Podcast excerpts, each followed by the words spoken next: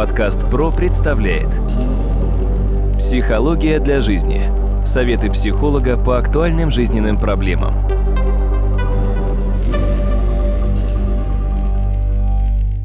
Здравствуйте, дорогие друзья! В эфире очередной выпуск подкаста «Психология для жизни». У микрофона Сергей Чеботков.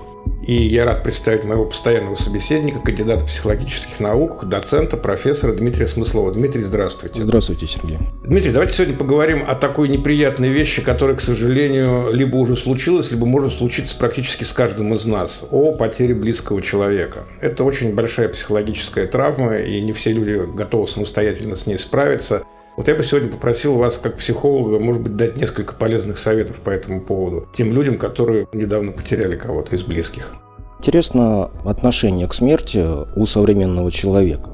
Казалось бы, смерть всегда рядом находится с людьми, но оказывается очень своеобразная история. Мы как-то отдаляем от себя смерть и стараемся на это особо внимания не обращать. Хотя, даже когда передачи каких-то по телевидению вы можете смотреть, как только кто-то упоминает о смерти, в зале обязательно есть люди, которые начинают мрачнеть. То есть это сразу видно, это изглатывание идет, и какой-то вот испуг определенный. То есть, безусловно, это шок, и шок достаточно специфический. Именно в силу того, что мы со смертью как-то не привыкли относиться к ней более спокойно и более нормально.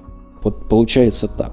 И вообще переживание утраты традиционно включает в себя четыре базовых стадии. Каждый из этих этапов нужно по возможности осознать, при этом, чем раньше начнется нормальная работа с человеком, тем будет лучше. Если это случилось недавно, второй, третий день нужно уже непосредственно по возможности поддерживать психологически, потому что бывает довольно сложно. Первая стадия называется шок. Шок – это такое вот эмоциональное отрицание происходящего. Часто можно сказать, что включается такая психологическая анестезия, когда человеку кажется, что это неправда, что это не с ним, что этого не существует на самом деле, что все это какой-то страшный сон.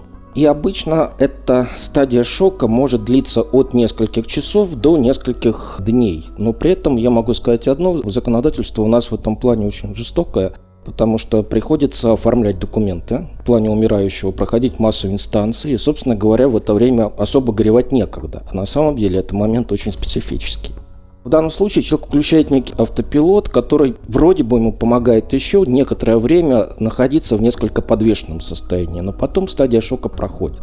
И вот как только стадия шока проходит, возникает стадия вторая, которая на самом деле очень сложная. Это злость, это ощущение несправедливости. Я ее часто называю богоборческой стадией, потому что человек задается вопросом, почему именно с ним это случилось, у людей очень часто бывает два таких понимания. Первое, все, что с другими может произойти, с ним никогда не происходит. Ну да, это известно. Или наоборот, если происходит, то почему именно с ним, а не с другими? Очень своеобразные установки. И здесь, конечно, это богоборчество может проявляться в отношении к Богу, в отношении к умершему, в отношении к людям вообще, когда человек начинает ненавидеть человечество – он может направить аутоагрессию на себя, соответственно, бывает по-разному. И самое главное, что вторая стадия, она очень опасная. Если ее не а, проработать правильно, на длительное время человек может в этом состоянии находиться. И именно в это время могут проявляться некоторые своеобразные модели поведения. Он может что-то кидать, становиться достаточно агрессивным, может попадать в аварию, кстати говоря. Это тоже, почему я говорю, на второй стадии за руль садиться лучше не стоит. То есть нужно, чтобы прошло какое-то время. И, соответственно, вот это состояние гнева, конечно, нелогично. Это более метафизическое состояние определенное. И важно, что именно на второй стадии начинают развиваться многие соматические симптомы. Это и желудочно-кишечный тракт, это и проблемы со сном, и проблемы с концентрацией внимания, и сердцем проблемы могут идти. То есть бывают достаточно разные моменты. И самое главное, что здесь, если правильно эти эмоции не проработать, а как их нужно проработать? То есть в первую очередь это и тактильный контакт нужен по возможности. Есть русских такое выражение чувство локтя, да, то есть вот когда просто чтобы рядом кто-то был, чтобы можно было немножко выговориться. Но вторая стадия может длиться от нескольких дней до нескольких месяцев. Иногда люди на ней застревают надолго. В ряде случаев эта стадия может очень своеобразно проявляться. Допустим, на похоронах близкого человека клиент не плачет, а собаку похоронил и разрыдался. Он не понимает, что с ним такое, почему он настолько, как бы сказать, любит собаку, получается, а на похоронах не плачет. Просто он заблокировал эти эмоции, и, безусловно, они стали достаточно агрессивными. И здесь вот именно психосоматическое отреагирование тоже бывает достаточно серьезным. Кстати говоря, в ряде случаев человек отказывается признать случившееся и начинает жить немножко в своем мире определенном. Часто люди уходят в религию, в мистику на этой стадии, отрываются от реальности. Подкаст «Про» представляет Психология для жизни. Советы психолога по актуальным жизненным проблемам.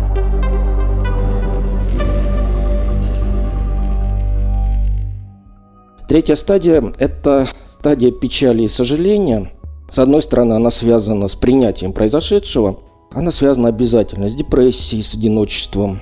Может возникать некоторое же компульсивное желание вернуть прошлое, допустим, в ту же самую дату ровно через год. Может быть, вдруг он встретит этого умершего человека. Подобное какое-то состояние. Мало того, он погружается в какие-то воспоминания. Часто люди начинают описывать, что они видят умершего в квартире, у меня клиентка недавно об этом говорила, говорит, такое возможно. Я говорю, ну, память у вас хорошо работает.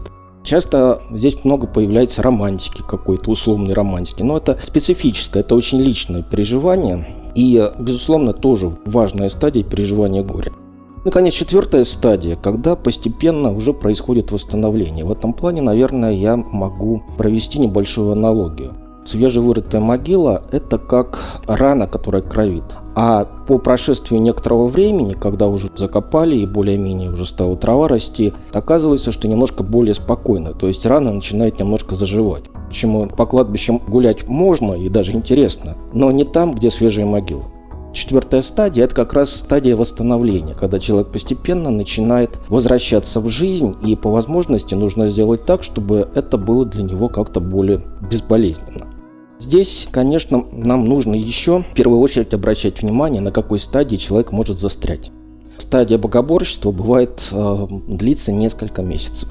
Третья стадия тоже бывает очень специфическая, когда человек начинает как-то слишком о чем-то мечтать. Конечно, это связано и с психотипами человека, что у него более выражено Безусловно, человек шизоидного склада будет уходить немножко и в философию, и в религию, и в мистику, и, может быть, и в психологию и так далее. Но здесь, безусловно, нужно обязательно помогать. То есть, как только это случилось, нужна психологическая помощь. Дмитрий, ну вот если так сложилось, что человеку некому помочь, и ему приходится справляться со своим горем самому, что бы вы посоветовали в этой ситуации?